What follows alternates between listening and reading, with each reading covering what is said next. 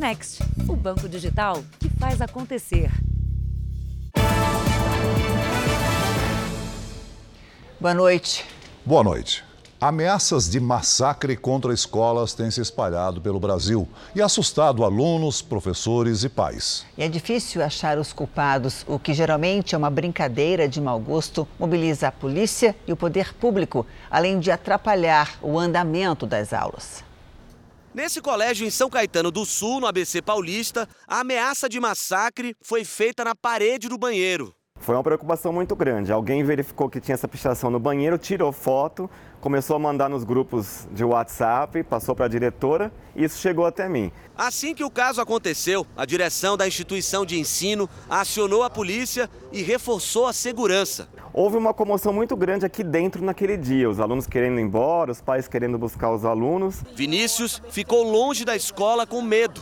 Eu fiquei uma semana sem é, vir na escola por conta do medo que da ameaça que fizeram. Felizmente, não passou de uma brincadeira, mas é assustador sim. Eu como pai, assim, acho lamentável uma atitude dessa. Casos como esse têm se espalhado pelo país e prejudicado a vida de professores e estudantes. Na dúvida, aulas são suspensas e a polícia precisa ser acionada. Geralmente o aluno picha as ameaças em algum lugar da escola. O banheiro é o local mais escolhido. Quem faz a ameaça, às vezes, tira até fotos e publica nas redes sociais ou distribui em grupos de mensagens. Quase sempre não é possível identificar o autor e o caso fica sem solução. Mas se o adolescente foi identificado, pode responder pela ameaça. Se por acaso identificarem um adolescente e ficar comprovado que ele realmente é, realizou essas ameaças, ele pode sofrer uma medida socioeducativa. Né? Significa que ele pode, ao final, é, sofrer, por exemplo, uma advertência, é, ter que prestar serviços à comunidade, com o aumento no número de casos, a Secretaria de Educação de São Paulo diz ter desenvolvido ações nas escolas para evitar esse tipo de ameaça. A gente também tem investido muito em formar os nossos estudantes para que a gente tenha futuramente uma sociedade em que isso não aconteça mais. Nos Estados Unidos, onde os casos de massacres em escolas se tornaram comuns, a ameaça da cadeia. No fim de maio, um menino de 10 anos foi detido após enviar mensagens em que prometia atirar nos colegas de uma escola na Flórida. Ele foi interrogado e vai responder em liberdade. Veja agora outros destaques do dia. Presidente Bolsonaro defende preservação do meio ambiente e diz que o Brasil vive ataque às liberdades individuais. Mergulhadores e peritos procuram lancha de desaparecidos em local com terra revirada na Amazônia. Supremo derruba a decisão de ministro Nunes Marques e mantém cassação de deputado Valdevan 90. Estados Unidos deixam de exigir exames de Covid para viajantes internacionais. E os brasileiros que se arriscam a levar drogas e acabam condenados em países estrangeiros.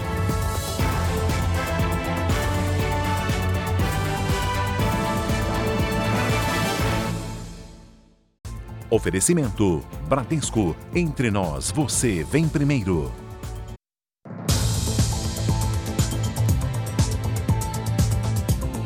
Uma mulher foi agredida numa galeria de compras no centro de São Paulo. As cenas foram gravadas por um celular. Ela foi torturada e acusada de roubo pelas donas de uma loja. A polícia investiga um possível preconceito contra estrangeiros. A sessão de tortura aconteceu nesta galeria, no bairro do Brás, conhecida região de comércio popular no centro de São Paulo. A vítima, uma mulher paraguaia de 47 anos, foi cercada e agredida. Ela estava no local fazendo compras para revender. Ela deixava a galeria quando teria sido abordada por dois seguranças armados que a levaram para uma sala onde foi agredida e teve a cabeça raspada. Nas imagens é possível ver a mulher já sem o cabelo em um dos corredores da galeria. Ela foi acusada de roubar roupas do local e estaria acompanhada de outra mulher que foi acusada de furtar um aparelho celular. Depois da agressão, as lojistas ainda escreveram a palavra ladra na testa da vítima. Não quis entregar sua amiga, não quis entregar sua amiga que roubou o celular da minha amiga aqui. Agora. A sessão de humilhação só terminou após a vítima ter a blusa rasgada e ser agredida mais uma vez. Então, ela conseguiu fugir. A mulher nega que tenha cometido algum crime. Segundo a advogada, ela está em estado de choque e precisou de atendimento médico. Assim que melhorar, deve registrar queixa na delegacia. Para a defesa, além de tortura, cárcere privado e lesão corporal, houve xenofobia, o preconceito contra imigrantes. Ela está com muito medo, até porque ela sofreu diversas ameaças de morte. Que eles revistaram a bolsa dela Obviamente não encontraram nada e relatou que nesse momento, inclusive, eles pegaram o dinheiro que ela tinha na carteira, foi roubada por essas pessoas que a acusavam de roubo. Nós não encontramos ninguém que respondesse pela direção da galeria. A delegacia da região informou que, na data da agressão, nenhum boletim de ocorrência foi registrado sobre furto de roupa ou celular. Bombeiros encontraram duas mulheres mortas num apartamento de luxo no Rio de Janeiro. Elas tinham ferimentos, a faca no pescoço e o apartamento foi incendiado. Um pintor foi preso suspeito de cometer o crime. Um outro homem é procurado. O crime aconteceu nesse apartamento no 12º andar do edifício de alto padrão. Duas mulheres foram encontradas mortas. A dona do imóvel, Marta Lopes Pontes, de 77 anos, e a diarista Alice Fernandes da Silva, de 51. Os ferimentos foram causados por golpes de faca. Vizinhos chamaram os bombeiros depois de perceber que havia fogo no imóvel causado pelos assassinos. Os investigadores já sabem que dois homens que pintaram o apartamento entraram no prédio no início da tarde de ontem. Há duas semanas, eles teriam se desentendido com a dona do imóvel por causa do valor do pagamento. Nesta quinta-feira, teriam voltado para fazer mais cobranças. Esse pintor estava fazendo serviço no 15º andar. Bateram lá contando uma história que o pai ou a mãe estavam passando necessidade, que precisaria de dinheiro, só que o dinheiro da obra foi todo pago para eles. Os suspeitos foram flagrados pelas câmeras do elevador do edifício. A portaria não fez o registro com o nome e o documento dos visitantes. O porteiro do prédio prestou depoimento. Alice veio sozinha da Paraíba 20 anos atrás tentar a vida no Rio. Foi trabalhando como empregada doméstica que ela conseguiu comprar um imóvel na Baixada Fluminense e decidiu alugar. Com essa renda extra, se mudou para um apartamento maior neste prédio, onde morava com dois dos três filhos. Foi Diogo quem levou a mãe para o trabalho e, a pedido dela, fez esse registro. O último da vida de Alice. Acabou a família. Só Deus vai falar pra gente como é que vai ser. Os seis netos dela perguntando cadê a vovó, vou lá na vovó Alice. No fim do dia, a polícia prendeu um dos suspeitos do crime em uma comunidade da zona norte do Rio. Enquanto o comparsa do Jonathan permaneceu no apartamento com as duas vítimas fatais, o Jonathan foi até o banco é, e efetuou, descontou, na verdade, obrigou a senhora a preencher três cheques, foi ao banco, descontou esses três cheques, no valor total de 15 mil reais, retornam o imóvel, né, executam as vítimas e dali fogem.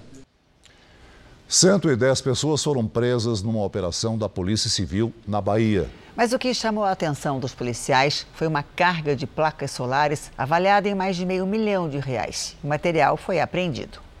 Cerca de 600 policiais civis e militares participaram da operação. Mais de 100 mandados de prisão e 145 de busca e apreensão foram cumpridos em várias cidades da Bahia. Em Irecê, a 470 quilômetros de Salvador, a polícia apreendeu uma carga de placas solares avaliada em mais de meio milhão de reais. Ela estava saindo de São Paulo em direção a Pernambuco, quando o motorista do caminhão ele foi rendido e a carga, carga foi subtraída e levada até Irecê, onde um comerciante já teria comprado por cerca de 20% do valor original. A polícia chegou à carga ao descobrir durante a investigação pequenas usinas na região de Irecê, locais onde normalmente são usadas essas placas solares para geração de energia. O comerciante que revendeu a carga confessou o crime e foi autuado em flagrante. Outras três pessoas envolvidas no roubo também foram presas e a polícia não descarta a participação de outras pessoas no esquema. A operação também apreendeu drogas, armas de grosso calibre e munições. Em Belo Horizonte, pacientes enfrentam falta de médicos e demora no atendimento. Profissionais relatam que o ambiente nas unidades de saúde é tenso. O flagrante foi de madrugada. O desmaio da paciente teria sido provocado pela demora no atendimento. A denúncia é do Sindicato dos Profissionais da Saúde, que alega que este tipo de transtorno é cada vez mais comum em Belo Horizonte, 120 das 589 equipes de saúde da família estão com falta de profissionais. Seriam necessários 80 pediatras a mais nas unidades de pronto atendimento. A prefeitura reconhece o problema, mas relata dificuldades para contratar médicos para 582 vagas em aberto. Nós estamos tendo um aumento muito grande no número de doenças respiratórias que geralmente acontecem em torno de, de junho. Esse ano começou mais cedo. E é, dificuldade por falta de pediatras mesmo, que muitas vezes eles, eles têm outras ofertas também em outras cidades da região metropolitana. Então, aumentou muito o número de atendimento pediátrico na urgência. A filha de Dona Fátima não conseguiu uma consulta com rapidez. Tem muita gente aqui para atender e muita gente passando mal. Pressionados pela população, alguns profissionais se sentem inseguros. Neste centro de saúde, por exemplo, foi preciso pedir o apoio da Guarda Municipal para continuar o atendimento. A segurança veio depois da fúria de uma paciente. Inconformada com a falta de médicos, ela trancou o portão da unidade de atendimento. Esta enfermeira estava entre os que não puderam sair. Nós estamos adoecendo por essas agressões dos pacientes diariamente. Em todo o país, pacientes com doenças crônicas denunciam a falta de medicamentos de alto custo na rede pública. Alguns podem custar até 30 mil reais a dose. 11 mil pessoas ficaram sem tratamento este ano. Há dois anos, Marina foi diagnosticada com a doença de Crohn, uma síndrome autoimune que causa inflamação crônica no intestino.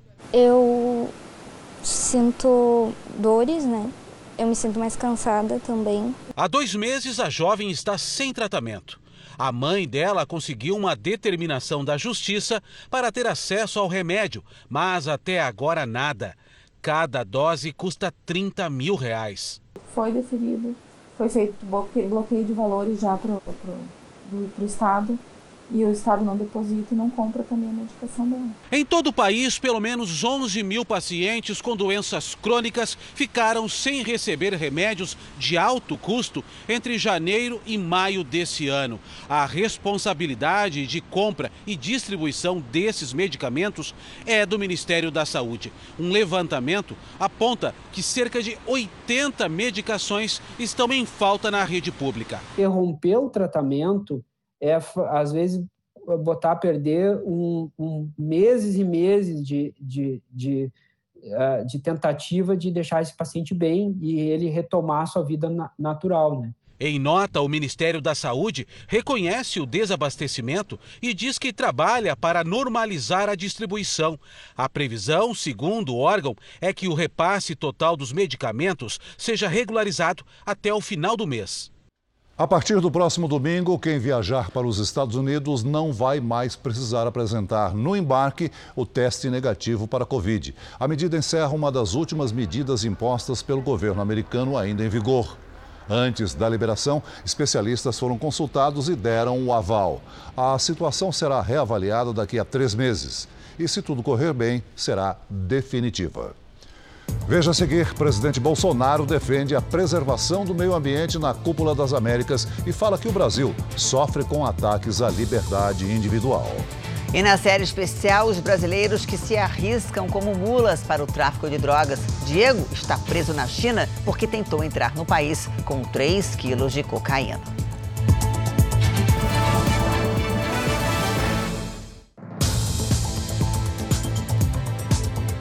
O presidente Bolsonaro discursou hoje na Cúpula das Américas em Los Angeles, nos Estados Unidos, no último dia do encontro. Bolsonaro falou sobre meio ambiente, liberdade de expressão e o potencial de crescimento do Brasil.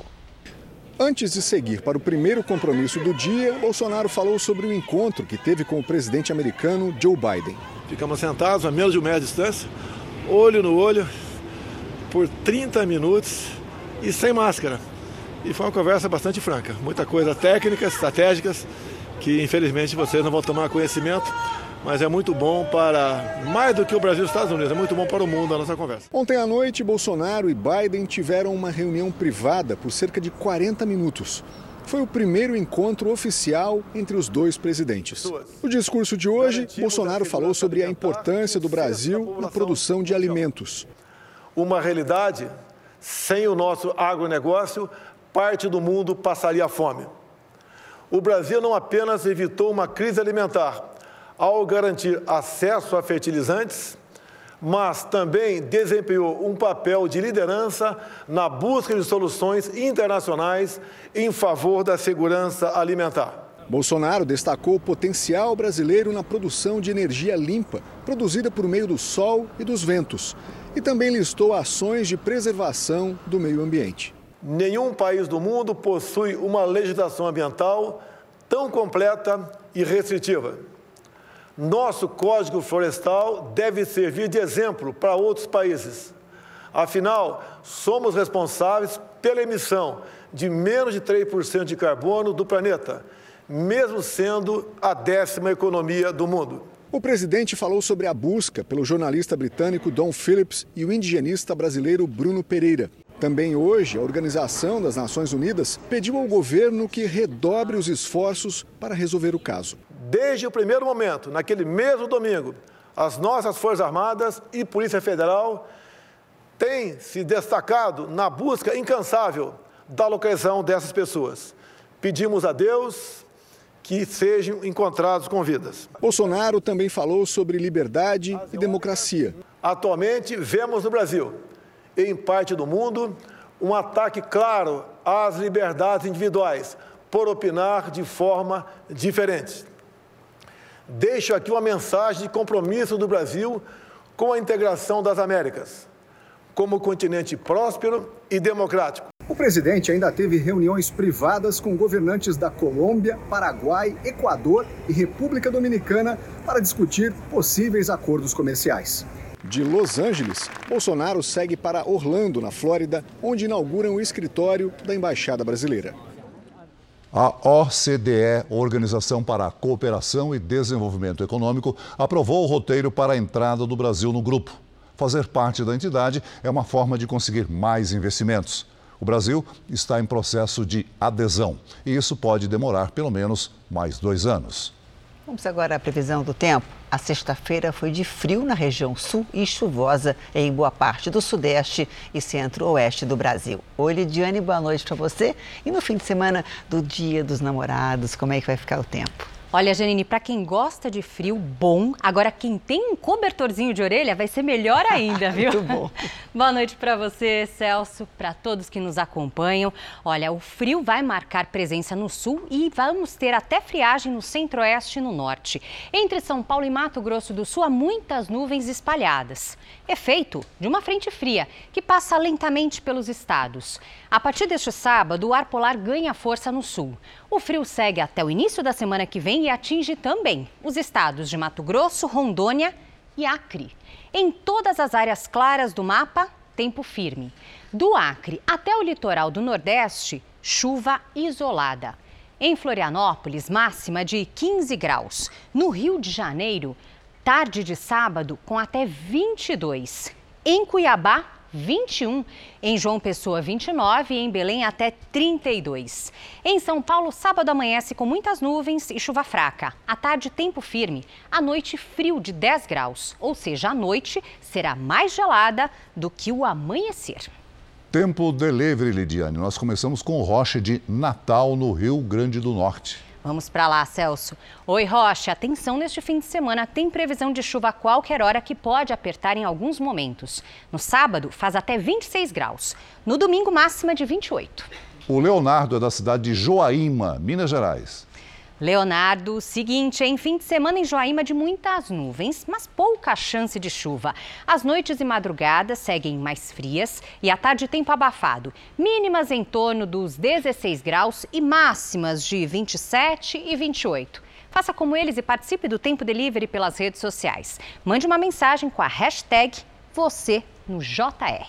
Janine, Celso. Obrigada, Lid. Bom, Bom fim, de semana. semana. Obrigada. A seguir, equipes procuram um barco em região com terra revirada por onde passaram um jornalista inglês e o indigenista brasileiro. E na série especial, histórias como a do Diego, que deixou a família no Brasil e há três anos está preso na China por tráfico internacional de drogas.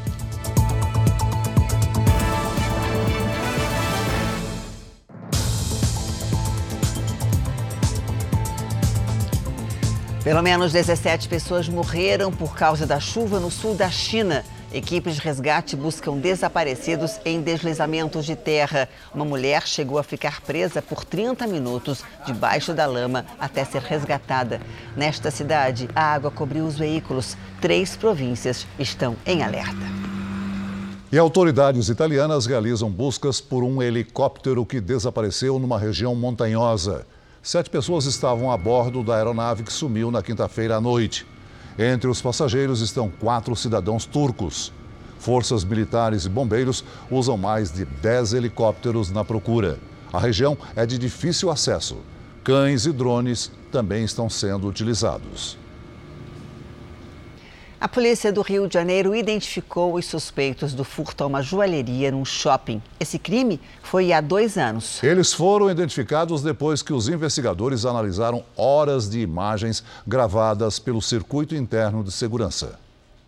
Os criminosos observaram a loja por dois dias e isso acabou ajudando na identificação. No dia do crime, os ladrões chegaram perto do horário de fechamento. Um deles entrou na área de serviço e usou essa escada para acessar o forro do shopping. Segundo a polícia, o assaltante rastejou pelo duto e desceu pela área de ventilação da loja. Dentro da joalheria, levou tudo o que podia, um prejuízo de 350 mil reais.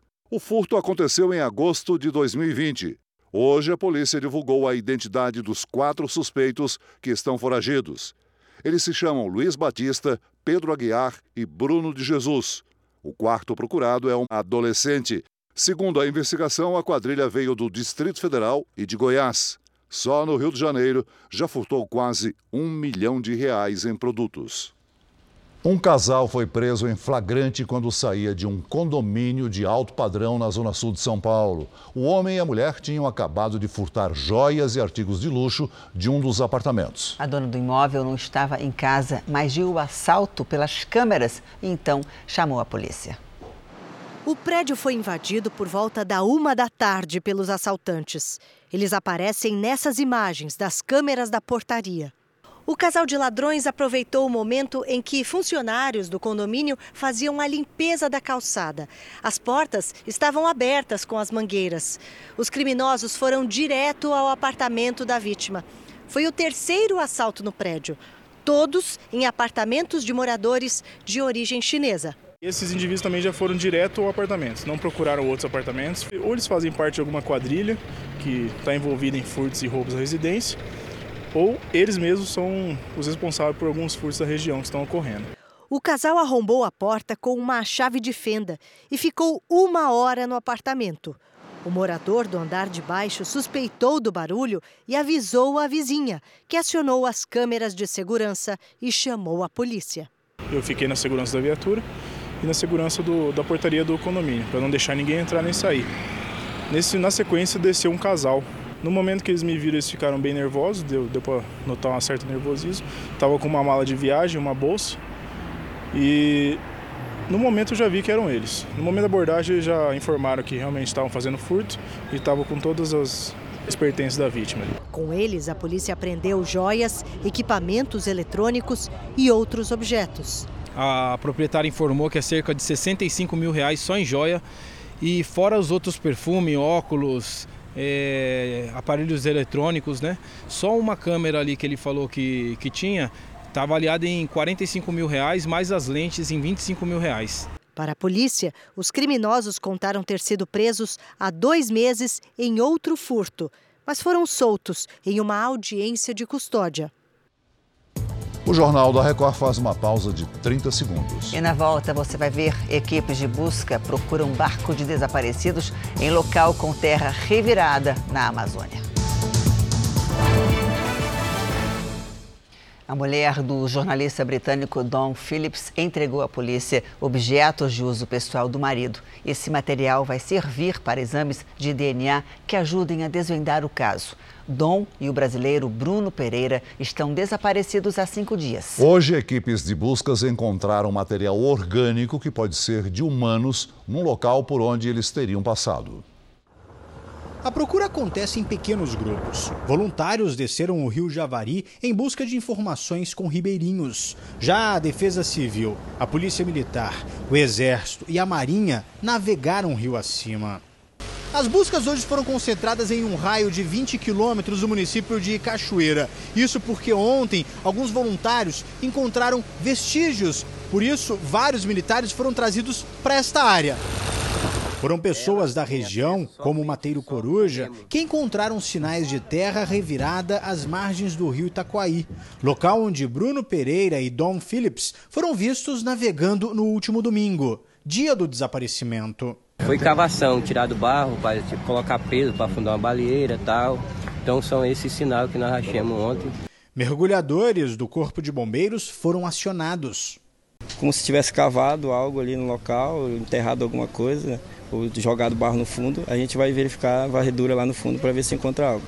No final da tarde, a Polícia Federal informou que foram encontrados no local material orgânico, que pode ser humano. Amostras recolhidas foram encaminhadas para análise. Uma testemunha ouvida pela Polícia Civil do Amazonas disse ter visto Dom Phillips e Bruno Pereira perto deste trecho remexido. A testemunha também afirma ter visto Amarildo da Costa de Oliveira no mesmo local. Amarildo é investigado por suposto envolvimento no desaparecimento. Ele teve a prisão preventiva de 30 dias, decretada pela Justiça. A polícia recolheu material genético, inclusive vestígios de sangue da lancha de Amarildo. O laudo da perícia fica pronto em cerca de 20 dias. As buscas pelo jornalista britânico e pelo indigenista brasileiro continuam em áreas de mata fechada. Aqui dentro da mata, as equipes de busca vistoriam tudo. Eles vão andando, abrindo a vegetação rasteira para tentar encontrar algum sinal de que os desaparecidos possam ter passado por aqui. Hoje, o ministro Luiz Roberto Barroso, do Supremo Tribunal Federal, determinou que o governo federal adote todas as medidas necessárias para resolver o caso e deu um prazo de cinco dias para que um relatório sobre as providências adotadas seja apresentado.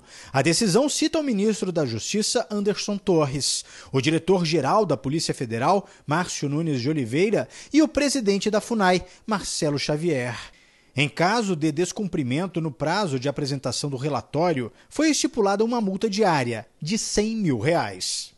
A decisão do ministro do Supremo, Luiz Roberto Barroso, de determinar que o governo adote providências sobre os desaparecimentos teve repercussão em Brasília. O Tiago Nolasco tem os detalhes. Boa noite, Tiago. Oi, Celso. Boa noite para você, para Janine e para todos. A reação aqui em Brasília foi de indignação. Indignação tanto no Ministério da Defesa como na cúpula das Forças Armadas. Segundo uma fonte com quem eu conversei, causou estranheza a determinação do ministro Barroso, porque as Forças Armadas já estão atuando nas buscas pelos desaparecidos desde domingo. 170 homens e três helicópteros estão sendo usados. Um general ainda ressaltou que esse tipo de trabalho está sendo feito por uma questão humanitária, já que não seria, segundo ele, missão dos militares esse tipo de buscas. Celso e Janine, é com vocês. Obrigado pelas informações, Tiago. Obrigada, Tiago. O tempo seco provoca aumento de queimadas no centro-oeste do Brasil. Além da preocupação com as reservas ambientais, a fumaça prejudica a visão de motoristas que passam pela região. Um alerta foi emitido pela Polícia Rodoviária Federal. Este computador monitora os focos de incêndio em todo o estado de Goiás. Ano passado, o fogo consumiu mais de 20 hectares da reserva do Parque Nacional da Chapada dos Veadeiros, uma área que corresponde a aproximadamente 20 campos de futebol. As pessoas insistem em práticas ali dentro da unidade de conservação em promover provocar queimadas ali dentro. Até agora, a região centro-oeste do país registrou um aumento de 33% no número de queimadas em comparação ao mesmo período do ano passado. Em Goiás, de janeiro a junho de 2021, foram 704 ocorrências. Em 2022, já são 953. No Mato Grosso, até agora foram registradas 5.148 queimadas. Em seguida está a Bahia, com 1.232 focos. Depois, Minas Gerais, com 1.032 registros e Mato Grosso do Sul, com 1.005 ocorrências.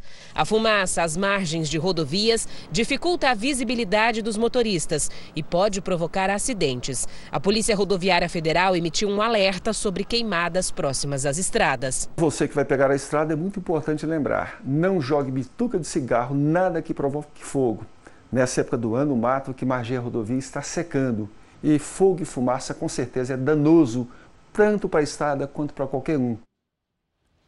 Todas as regiões do país registraram um aumento no número de casos de Covid nas últimas semanas. No Rio de Janeiro, o número de pacientes internados também vem crescendo. Os sintomas vieram com força. Cíntia foi ao hospital para fazer o teste e tirar a dúvida. Tô com dores no corpo, né, me sentindo mal. Aí eu vim ver, eu tive contato com uma pessoa que está com Covid. Jaqueline não esconde o medo e veio tomar a dose de reforço que estava atrasada. Tem uma amiga minha que está com o coronavírus e aí é muito preocupante. Por isso que eu vim logo. Dados da Fiocruz mostram que aumentou o número de infectados no país. Nas últimas quatro semanas, de todos os casos de síndrome respiratória aguda grave analisados, 69% deram positivo para a Covid. Uma tendência de alta que acontece em 24 das 27 unidades da federação. Na cidade do Rio de Janeiro, o número de testes positivos dobrou. Com o crescimento no número de casos, a ocupação dos leitos também aumentou. Mais da metade das vagas dos hospitais municipais do Rio de Janeiro estão com pacientes com Covid-19. E dos que estão internados, 85% não tomaram todas as doses da vacina. As pessoas elas têm que estar com o quadro vacinal completo e não só completo com as duas doses, mas aquela vacina que está sendo oferecida, terceira dose, dose de reforço, nome que for, toma. Seu Valdeir já pegou Covid e não gostou. Por isso, está em dia com a quarta dose da vacina.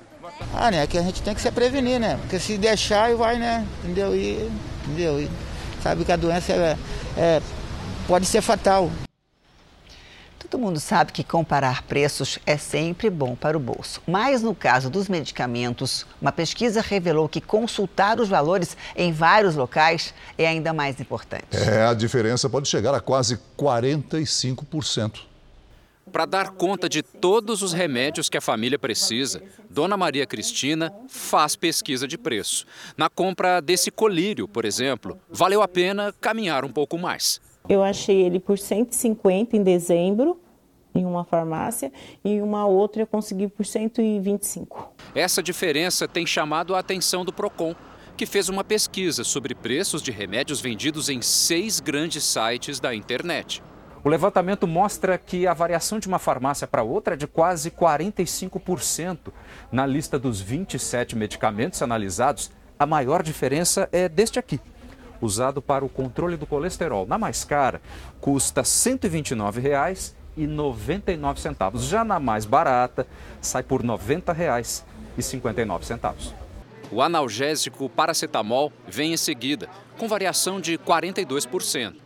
O Instituto de Defesa do Consumidor explica que as diferenças existem porque a lei que regula o preço dos remédios permite que o valor máximo seja muito acima daquele que é definido como mínimo. O problema da regulação brasileira é que esse preço máximo autorizado é muito alto, ou seja, ele não cumpre o papel de limitar uma alta do preço até uma surpresa para o consumidor que precisa desse medicamento de forma contínua. Dessa forma, seria muito importante aprimorar a regulação no sentido de uh, limitar o preço teto de uma forma mais próxima da realidade do mercado. A segunda turma do Supremo Tribunal Federal derrubou mais uma decisão individual do ministro Nunes Marques e manteve a cassação de um deputado federal. Foi a segunda decisão individual do ministro Nunes Marques derrubada em menos de quatro dias. Por três votos a dois, a segunda turma do Supremo manteve a cassação do deputado federal Valdevan 90, do PL de Sergipe. Ele havia sido cassado pelo Tribunal Superior Eleitoral em março, no julgamento em que foi acusado de compra de votos e abuso de poder econômico nas eleições de 2018.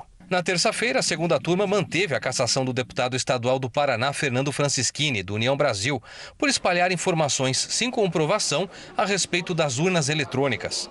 Nos dois casos, Nunes Marques e André Mendonça votaram para devolver o mandato aos deputados, mas foram vencidos pelos ministros Edson Fachin, Ricardo Lewandowski e Gilmar Mendes. O resultado foi comemorado reservadamente por integrantes do TSE, já que manteve uma regra estabelecida pela Corte Eleitoral, a de que espalhar fake news e comprar votos serão infrações punidas com rigor pelos ministros. A decisão de hoje muda a configuração das bancadas na Câmara. O PL perde uma vaga que será ocupada pelo deputado Márcio Macedo, do PT. O Jornal da Record faz uma pausa de 30 segundos. E na volta, a polícia apreende duas toneladas de café impróprio para o consumo. O produto já estava à venda. Depois de 30 anos, a polícia do Paraná conseguiu identificar uma alçada de um garoto que desapareceu no litoral do estado. A confirmação veio do Laboratório de Genética da Polícia Federal em Brasília. Leandro Bossi desapareceu em fevereiro de 1992 e, agora, os peritos encontraram compatibilidade entre a ossada encontrada e o DNA da mãe de Leandro, Paulina Bossi. Apesar da identificação, oficialmente a Secretaria de Segurança Pública do Paraná não sabe indicar nem onde nem como a ossada foi encontrada. Eu não tenho como adiantar é, uma informação que consta do inquérito de 30 anos atrás. Então, primeiro, Primeiro, nós estamos dando o trabalho, o objetivo aqui é finalizar o trabalho da criança desaparecida. Agora, nós vamos solicitar o acesso ao inquérito da morte, em que aí sim você vai ter o laudo de arrecadação, o laudo de perícia que foi feita no local de morte. Essas informações vão estar naquele inquérito de 30 anos atrás. Já a família diz que a ossada é a mesma encontrada um ano depois do desaparecimento, em 1993. Na época, a polícia chegou a dizer que o material pertencia a uma menina de aproximadamente 15 15 anos. Descobrir que hoje a ossada que foi dito para nós que era feminina é de Leandro uh, é, é comprovar que eles nos torturaram por 30 anos. Na época, o desaparecimento de Leandro chegou a ser relacionado com os de outras crianças, como o caso Evandro, de repercussão nacional. Mesmo com a identificação da ossada, ainda não se sabe se as investigações serão reabertas. A Polícia Civil do Espírito Santo apreendeu duas toneladas de café impróprio para o consumo. Mesmo assim, os pacotes estavam disponíveis em supermercados. O cafezinho virou caso de polícia no Espírito Santo. Mais de 2 mil pacotes do produto foram retirados de circulação porque estavam impróprios para o consumo. Umidade excessiva, mofo e até mistura de outros produtos na composição. Um levantamento da Associação Brasileira da Indústria de Café identificou irregularidades em 18 marcas vendidas no país.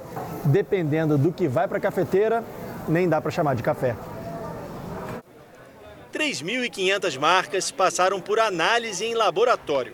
O milho foi o produto mais encontrado na mistura do café estava presente em 83% das marcas que apresentaram irregularidades, mas foram identificados também centeio, cevada, chicória e trigo. 274 marcas foram reprovadas porque vendiam café com um limite de impureza acima do estabelecido. Seria realmente a adição proposital de outras substâncias para baratear o café e a bebida, né? E que com certeza podem causar mal à saúde do consumidor se não for avisado que contém ali aqueles produtos. Se tiver alguma coisa a mais e eu não posso consumir aquele ingrediente, né, eu posso ter um problema de alergia, por exemplo. Uma portaria aprovada pelo governo federal vai permitir que o Ministério da Agricultura fiscalize a produção e distribuição do café a partir do ano que vem. A partir de 1 de janeiro, nós teremos um instrumento para justamente poder é, autuar e poder controlar essas empresas que produzem é, o café torrado moído e colocam à venda para a população. Além de apreciar o cafezinho, a Ari é comerciante e vende o produto. Eu nasci numa fazenda de café ali na região, perto de Mococa, no interior de São Paulo. Passei a tomar um gosto através dos meus avós e dos meus pais. A partir de agora, se servirem café de baixa qualidade para ele, já sabe o que vai dizer. Eu vou dar uma bicadinha bem de leve e vou falar assim, ó, esse café, meu amigo, ó, só não tem o grão, viu? O governo federal confirmou as indicações de Caio Paes de Andrade para a presidência da Petrobras e de outros integrantes do Conselho de Administração da empresa. Dos dez nomes indicados ao conselho, só dois já estão na Petrobras. Vários dos indicados são ligados a Caio Paz de Andrade, que pode assumir a presidência da companhia e participou ativamente da escolha dos nomes. Um deles, Jonatas Assunção, foi secretário executivo da Casa Civil. O governo pretende evitar novos reajustes nos combustíveis no curto prazo. Uma alta fonte aqui do Palácio Planalto me disse que há um temor por novos aumentos, o que seria avaliado como desastroso e poderia atrapalhar as discussões por redução de impostos.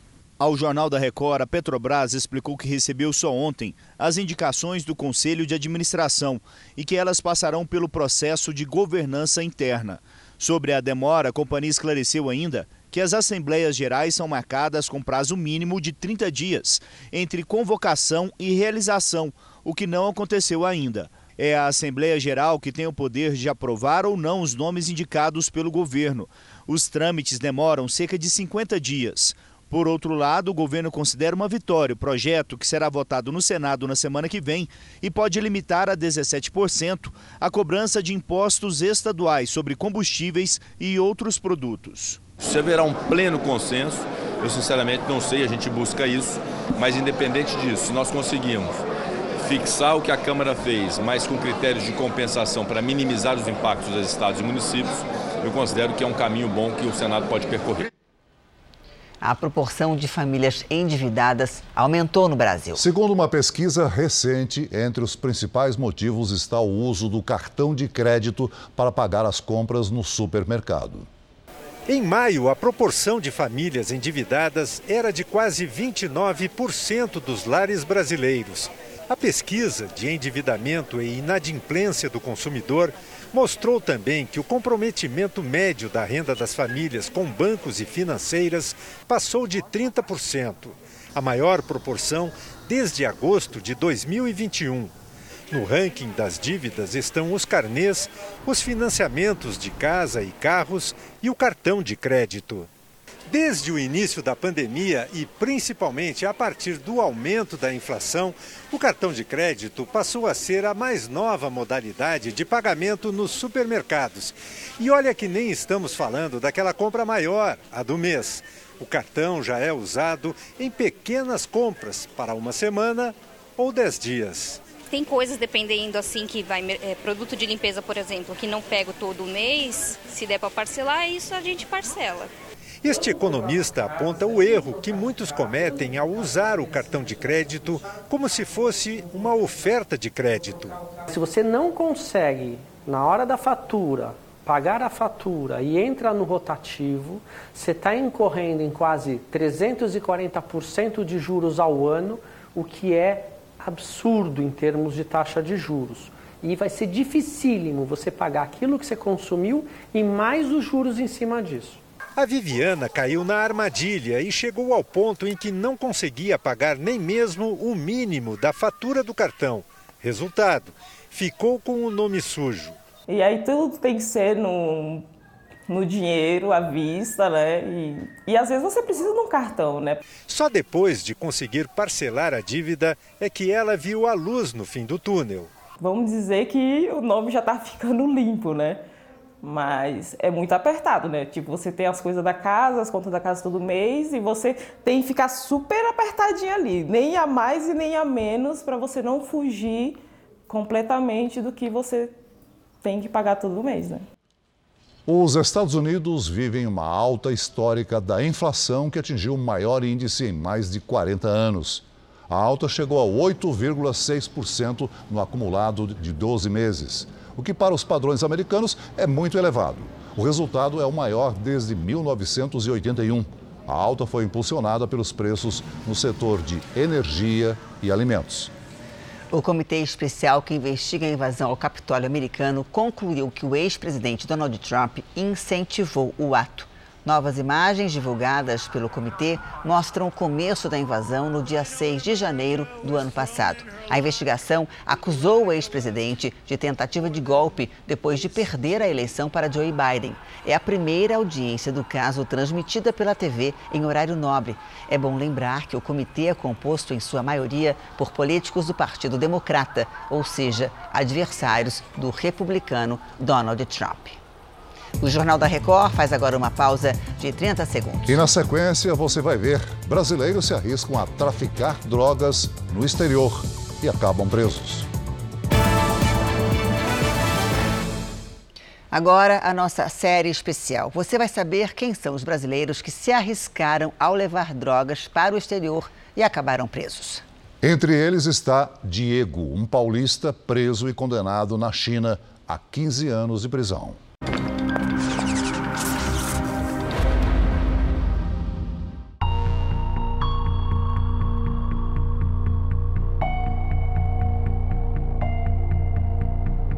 Dona Rosângela mantém o quarto do filho do mesmo jeito que ele deixou há três anos. A esperança, né, que ele vai voltar e vai estar tudo aqui.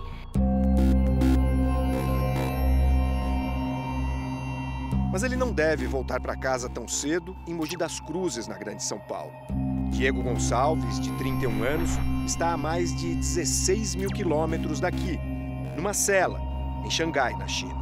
Era a primeira viagem internacional de Diego. Desempregado há um ano, ele saiu aqui do aeroporto de Guarulhos dizendo para a mãe que iria para a Espanha encontrar uma amiga que havia comprado a passagem. Na realidade, o destino da viagem era outro: Macau, na China. E o objetivo? Entrar na Ásia com 3 quilos de cocaína na mala.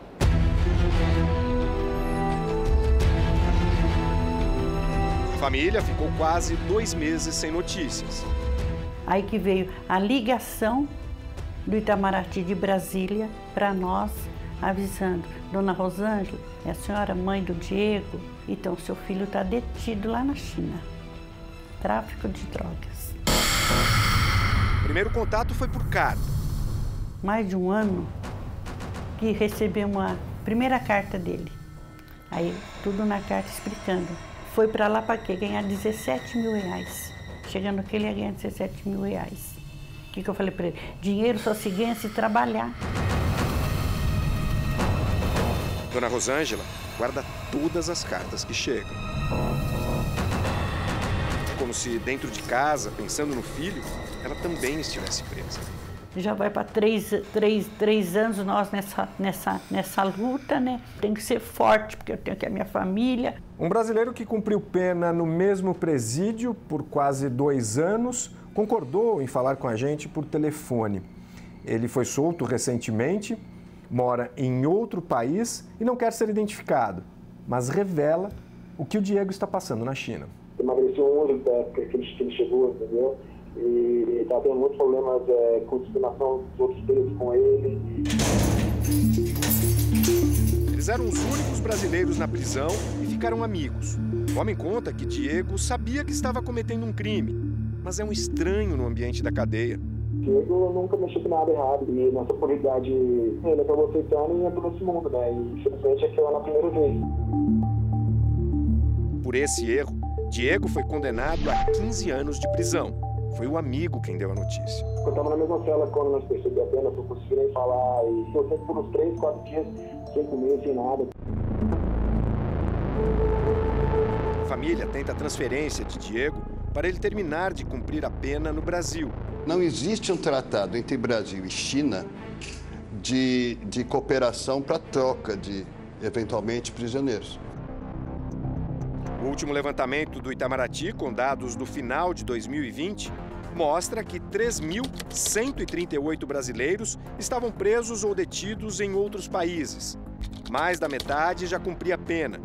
31% aguardavam julgamento e 11% estavam em processo de deportação. O tráfico de drogas é o motivo que mais leva brasileiros à prisão no exterior. 41% dos condenados cumprem pena por esse crime a Europa é o principal destino. Espanha, Portugal e Alemanha concentram o maior número de casos. O mapa do narcotráfico As viagens para o Sudeste Asiático estão entre as que mais trazem dinheiro. Oito países da região punem esse tipo de crime até com a pena de morte. Em 2015, o paranaense Rodrigo Goulart foi executado por um pelotão de fuzilamento na Indonésia. Ele havia passado 11 anos preso por entrar no país com 6 quilos de cocaína escondidos em pranchas de surf. Também na Indonésia, e no mesmo ano, o carioca Marco Archer Moreira foi executado por transportar 13 quilos de cocaína em uma asa delta desmontada. Há quatro meses, o desespero de uma jovem de 21 anos, em uma mensagem gravada para a família, voltou a chamar a atenção para o tema. Tentar falar com a embaixada brasileira para poder entrar em contato aqui, tá bom? Muito obrigada. Assim como Diego, Maria Ellen da Silva está bem longe de casa, em Bangkok. Ela e outros dois brasileiros foram presos no aeroporto da capital da Tailândia com 15 quilos de cocaína. A mãe de Maria Ellen, Dona Thelma, que passava por tratamento contra um câncer, não conseguiu se despedir da filha. Morreu dois meses depois da prisão de Maria Ellen. A Marielle sabia que ela, não sei se ela sabia que ela estava fazendo ou não, mas assim, a minha mãe e eu, a gente ficamos muito triste quando a gente, né, soube da prisão dela. Maria Ellen foi condenada no início de maio a nove anos e seis meses de prisão. Ela errou, então o que eu quero mesmo é que ela pague a pena dela e volte, né, para a família dela, para ficar aqui com a gente.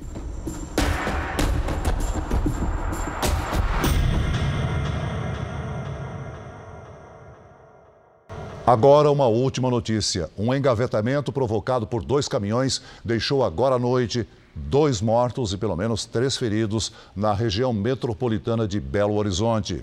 Um dos caminhões estava carregado com garrafas de cerveja. A carga ficou espalhada pela pista. Além dos caminhões, pelo menos nove carros se envolveram nesse acidente. Essa edição termina aqui e à meia-noite e meia tem mais Jornal da Record. Fique agora com o quarto episódio de Todas as Garotas em Mim. Logo em seguida tem Amor Sem Igual. Boa noite para você e bom fim de semana. Boa noite.